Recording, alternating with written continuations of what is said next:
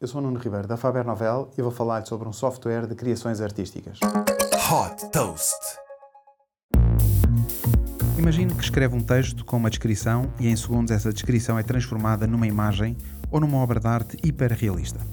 Parece magia, mas na verdade trata-se de um sistema de inteligência artificial DALL-E 2, criado pela OpenAI. Este sistema é capaz de interpretar descrições escritas e traduzi-las em arte.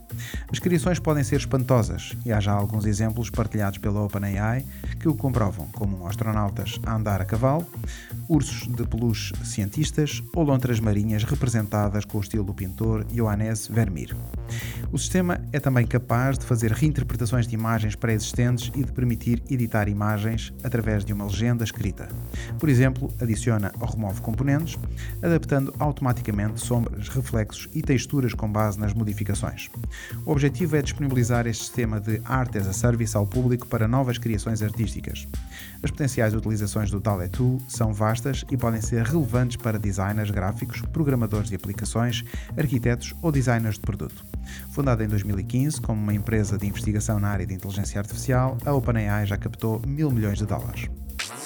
Super Toast by Faber Novel.